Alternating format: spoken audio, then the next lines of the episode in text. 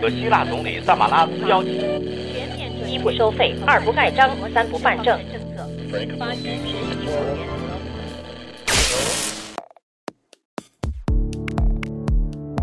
新闻不都是冰冷的，故事不都是虚假的。故事新闻用故事温暖新闻。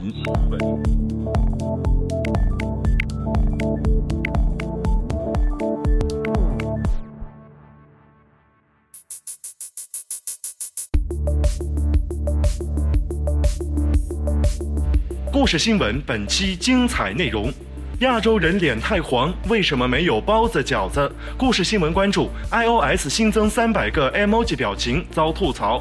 新华网回忆香港没有内地供水的日子。故事新闻讲述：香港真得依靠大陆吗？中国全面走进 4G 时代，三巨头大战正式开打。故事新闻关注：电信和联通的第二张 4G 牌照。故事新闻新年连载那些年的新闻人物之三：昆明暴恐案殉职保安的妻子背后的故事。故事新闻稍后为您讲述。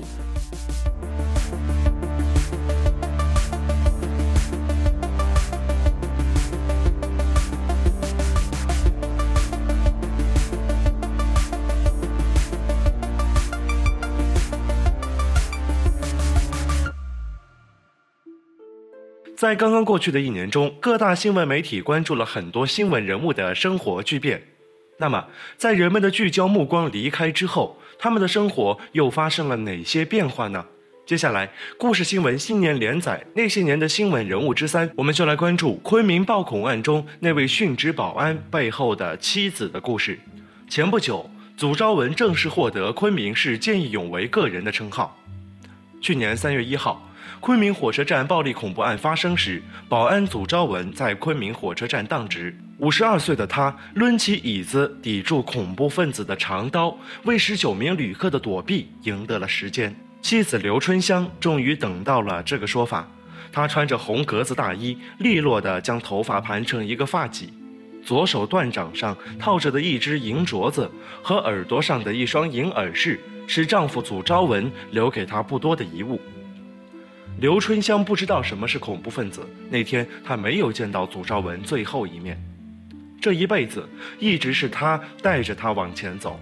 现在，她守着祖昭文在山坡上的坟，过着没有他的生活。吃饭时，丈夫的遗像就挂在房子一角，黑色的幔帐被装饰成花纹。蒜苗火腿、三七炖鸡、豌豆尖儿，这饭菜都让刘春香想到了祖昭文。也就是近两年，逢年过节，他和祖昭文才能吃上这样好的饭菜。上世纪八十年代，他和祖昭文上山挖野菌子充饥。祖昭文有经验，总能在雨后的树丛中拔出一窝菌子来。赶上很久不下雨，俩人就只能听着对方肚子里发出的咕咕声饿上一整夜。那时，他们觉得顿顿要能吃上米饭就是天大的幸运。如今，米饭吃上了。但只过了两年好日子，祖昭文走了。云南的大山土质松软，一下雨，依坡而建的灶房顺势滑下去塌了。刘春香只能花钱雇人另起一座灶房。这些家事原本不需要他操心。他说：“如果他在，不用雇人，他什么都会。”山里人重视吃饭的家时，新灶房修得大。一间生火，一间是饭厅，比住的房子还好。只是，这动用了祖昭文五十万赔偿金，让刘春香不安。他形容从银行里拿出几万块钱来花的感觉，连手都在抖。剩下的钱，他打算一直存着。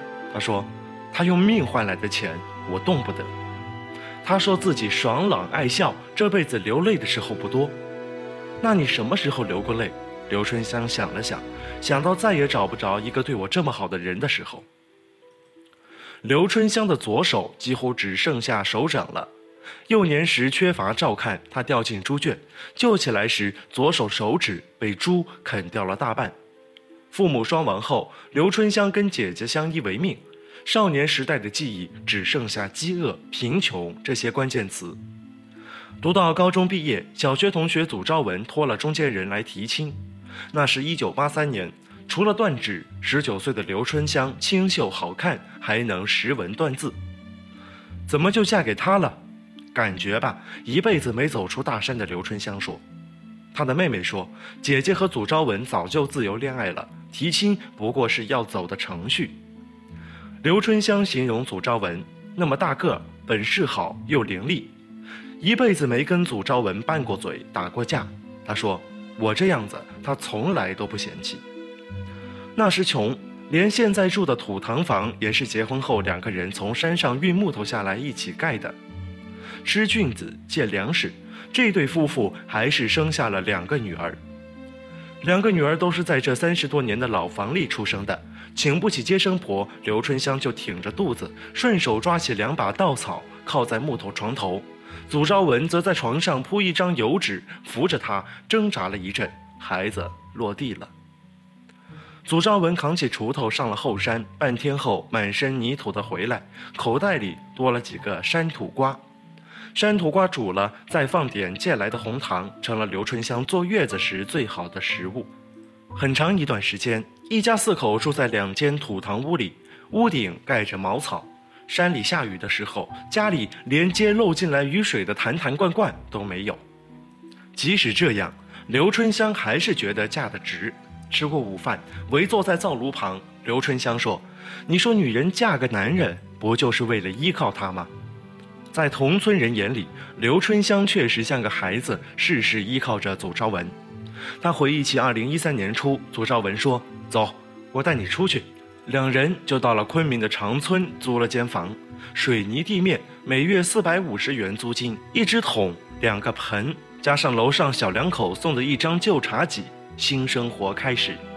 此前，祖昭文也辗转多地干过不少工种，一有机会，总是会带上体弱多病的刘春香一起。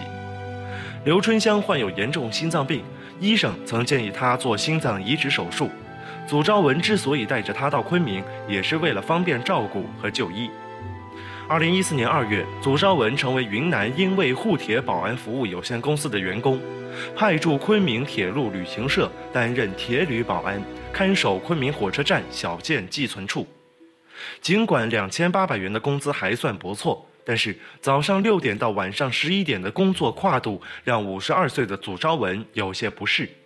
事发前，他还曾跟刘春香商量，干完这几个月，看能不能换个岗位，找个稍微轻松点的活儿。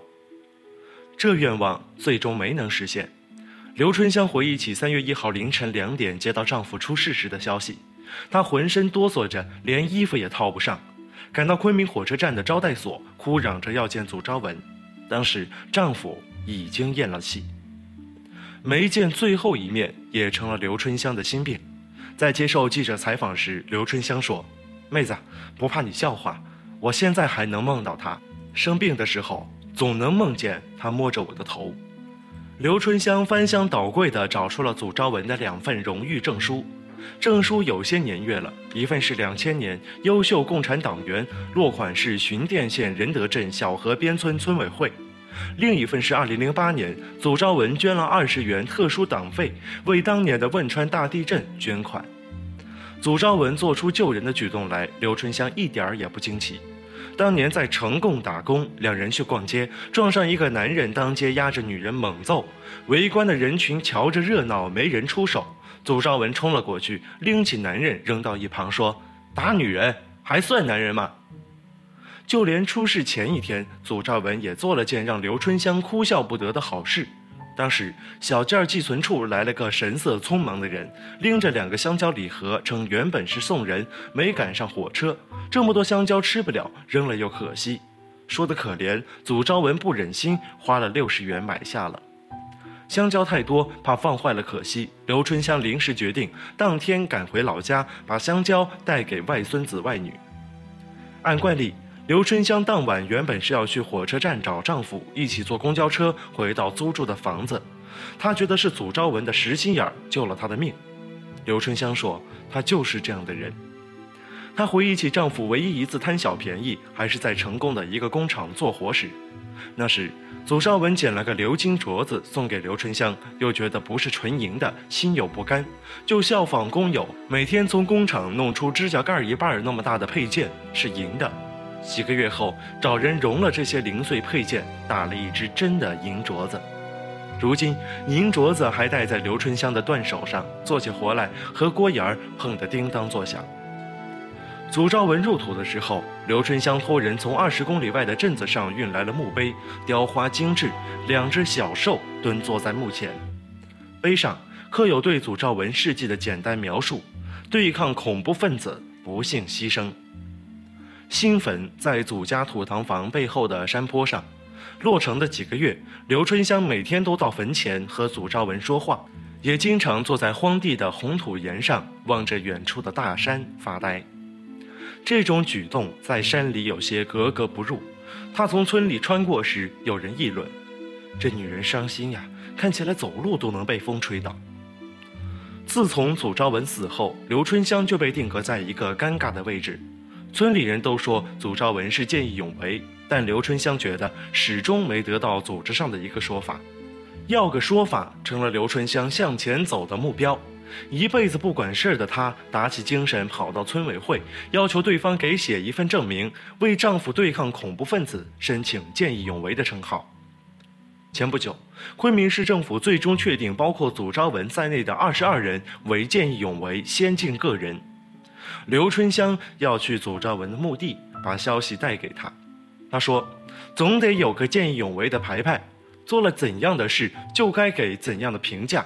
他有了名分，我心里才踏实。”对于恐怖分子，刘春香并没有概念，但在他的同事看来，再没有见过比祖昭文的死亡更惨烈的。查看过当天监控视频的同事说，当晚九点十八分左右的监控画面里，一波乘客惊恐地向小件寄存处涌来，后面则紧随着手持长刀的人。类似于开放商铺一样的小件寄存处，有一进一出两个口。待乘客全部进入后，祖昭文一把拽过身旁的椅子，迎面抵挡住恐怖分子的长刀，并将对方引至无人的柜台。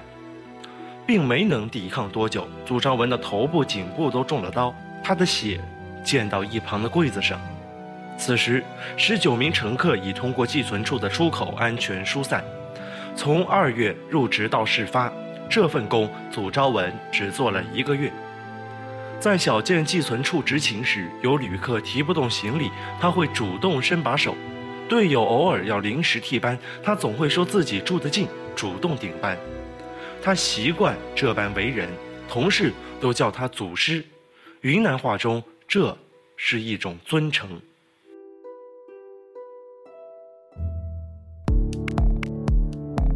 故事新闻，用故事温暖新闻。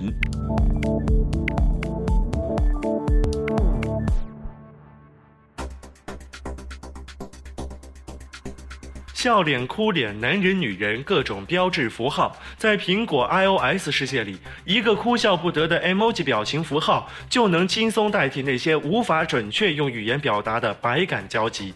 不过，随着近日 iOS 系统8.3测试版的推出，沟通好帮手的 emoji 表情却又遭到了广大用户的无情吐槽。据《每日邮报》消息，为了回应此前网友对 emoji 表情不够多元化的抗议，苹果公司近日发布的 iOS 8.3测试版中，表情符号库一下子变大了很多。此次新版 emoji 库将原本只有单一肤色的小人改成了六种由浅到深的肤色，就连圣诞老人都有了黄色皮肤、黑色皮肤、白色皮肤等多种选择。为了免遭性取向歧视的指控，三口之家符号也一下子多了许多同性家庭或者是丁克家庭的衍生组合。除了原本的父母加男孩组合，还有父母加女孩、两名男性加女孩、两名男性加男孩、两名女性加女孩、两名女性加男孩等，共十四种。据统计，此次新版 emoji 库大概共新增三百个表情符号，试图达到用户们所要求的多元化。但是苹果终究百密一疏，你以为这样的种族歧视的隐患就解决了？不，问题又来了。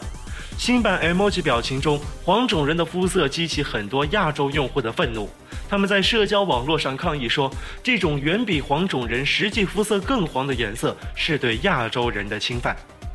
有媒体记者在 Twitter 上看到一名亚裔用户吐槽道：“为什么这个所谓多元化的表情里，亚洲人黄的跟辛普森一家似的？”另一名亚裔用户说道：“这个黄色的小人真的代表亚洲人吗？但是我这辈子也没见到哪个亚洲人真的长那样。就连一位非亚裔的网友也对这无法直视的黄色看不下去了。他说：“这到底是亚洲人呐，还是黄疸患者呀？”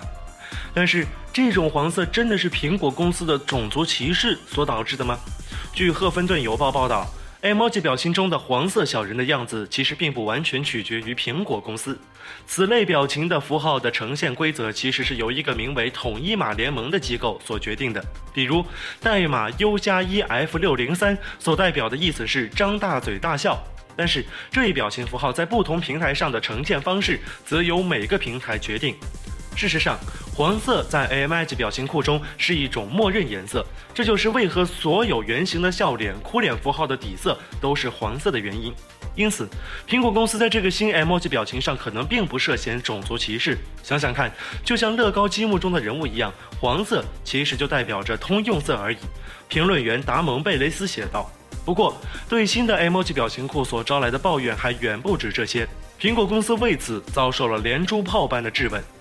为什么表情中小人只有黑发、棕发和金发的选择？你要我们红头发的人怎么想？旅行项目下面只有三十二个国家的国旗在列，小国家就不是国家吗？那么多手势表情，为什么比中指就没有？连热爱 Taco Bell 玉米卷的网民都跑来凑热闹，抗议要像汉堡、薯条一样，把国民美食玉米卷加进 emoji 的食物表单中。一位 Twitter 网友表示：“这都二零一五年了，怎么还没有玉米卷表情呢？”主打玉米卷的快餐连锁公司塔可中 Taco Bell 甚至还一本正经的在请愿网站 Change 点 org 上发表了我们需要玉米卷表情符号的活动，更是煞有介事的推出了宣传 T 恤。等一下，如果玉米卷都要入驻 emoji 表情库了，那么中华美食怎么办？果不其然，有媒体记者发现微博上已经炸开了锅。一名新浪网友评论道：“为什么没有饺子、元宵、馒头、包子？差评。”把中国美食全加上，估计苹果的噩梦能做得更久一点。此外，煎饼果子、茶叶蛋，甚至是辣条爱好者纷纷站出来表示不服。一名新浪网友在看完了排山倒海般的提议后，在下面总结道：“心疼苹果。”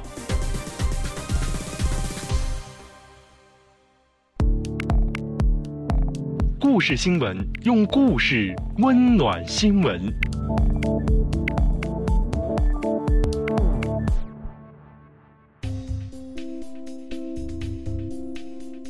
一个平常的周四上午，家住香港将军澳的梁先生感到很不习惯。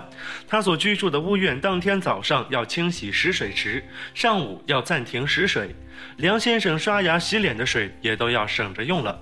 不过梁妈妈就习惯很多。她说：“现在香港的年轻人没有经历过缺水的日子，但对上了年纪的香港人来说，短暂停水在生活中再正常不过了。”对于香港缺水的历史，接下来我们通过新华社的报道来了解一下。三面环海的香港曾饱受淡水奇缺之苦，直到1864年才供应自来水。但开埠初期的香港，主要水源多靠收集山涧水和雨水，因此每遇大旱，水荒必至。1963年，香港遭遇百年一遇的大旱，四天才能供水一次，每次供水仅四个小时，三百多万人生活陷于困境。当时住在中环的曾先生回忆，白天大部分时间都没有食水供应，只有每天早上和晚上供水一段时间。香港许多人家都买大水桶用来装水，那个时候普通文职人员每月人工一百多港元，一个大水桶就要几十块，但却卖得特别好。在曾先生的记忆里，彼时水对香港人特别珍贵，每户人家都会循环利用。洗米的水会再用来浇花，洗澡的水会再用来拖地。这种困境在一九六五年得到改变。当年三月建成的东深供水工程开始正式向香港供水。仅一九六五年，以供港水源著称的东深供水工程就向香港供水六千八百二十万立方米。曾先生说：“很难想象没有东江水，生活会是什么样子。”一滴水甚至能够挽救人的生命，它是难以用金钱来衡量的。经历过几天来一次水的岁月，香港一家珠宝金行的孙女士也觉得那段时间实在苦不堪言。她说：“后来有了东江水就好很多了。如果不是内地支持，香港哪有这么好？”为了支撑香港、深圳和东莞三地的经济高速发展，从上世纪七十年代以来，东深供水工程进行了四次大规模扩建改造，累计耗资七十六亿元，供水能力最终提升到如今的二十四亿多立方米，并且优先保障香港每年最高十一亿立方米的水量。截至目前，东深工程已累计对香港供水二百二十三点四八亿立方米。东江水是香港的命脉，没有了东江水，香港不可能成为一个繁荣稳定的城市。香港特区立法会议员叶国谦说：“从小的方面来说，东深供水满足了香港等沿线地区的百姓民生需求；从大的方面来说，解决了香港水源匮乏的瓶颈问题，奠定了其经济社会稳定的基础。”对于有些人诋毁内地通过东江水赚钱，叶国谦表示，很明显，东江水的资源各个城市都抢着要。今天我们香港不要，也有充足的城市想要接收。无论如何，五十年来香港市民对缺水的恐惧已经一去不复返。由于确保对香港供水的东深供水工程的存在，曾先生再也不用担心家里会像以前一样停水了。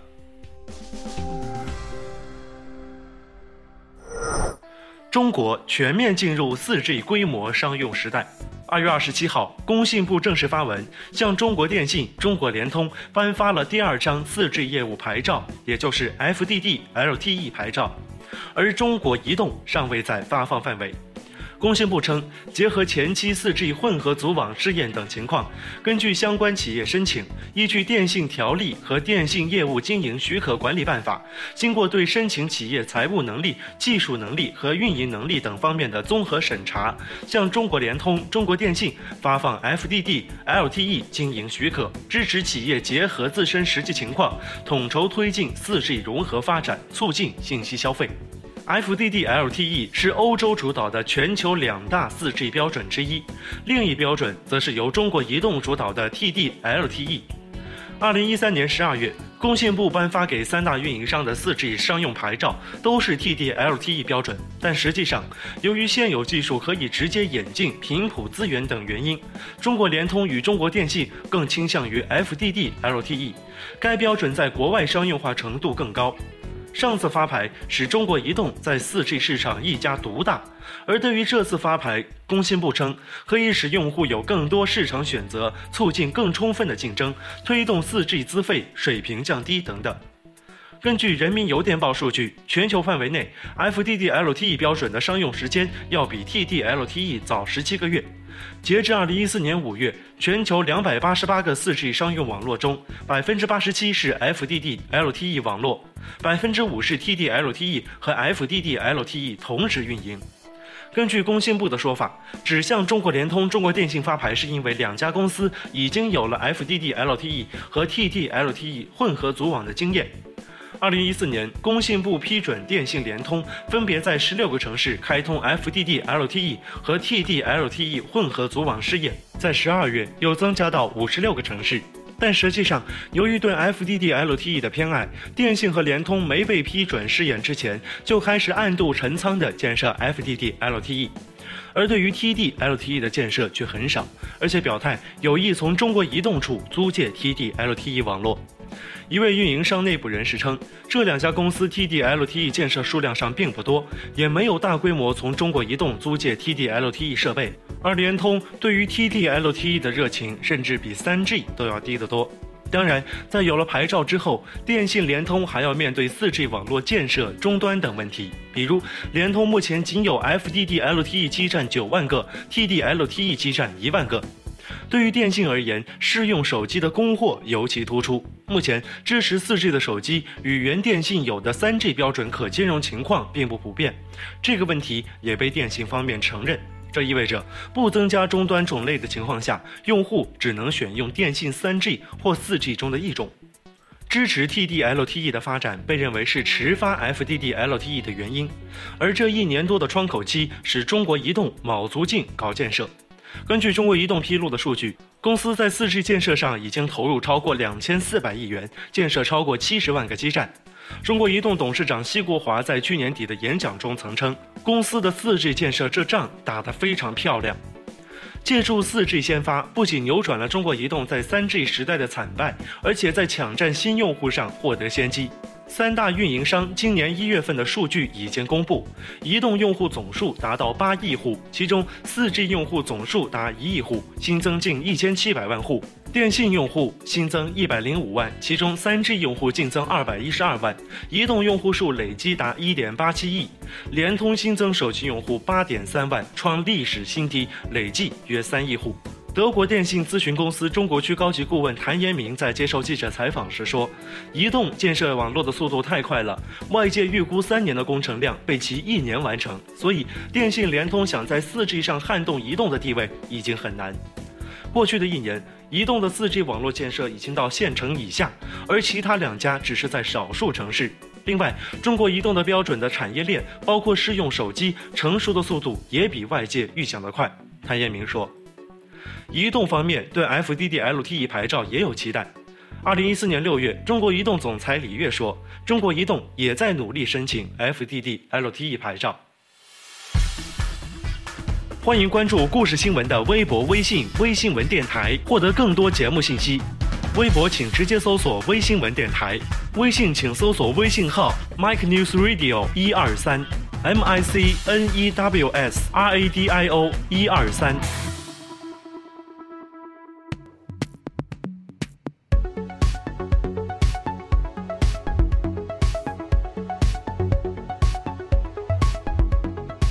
以上就是故事新闻第三十九期的全部内容。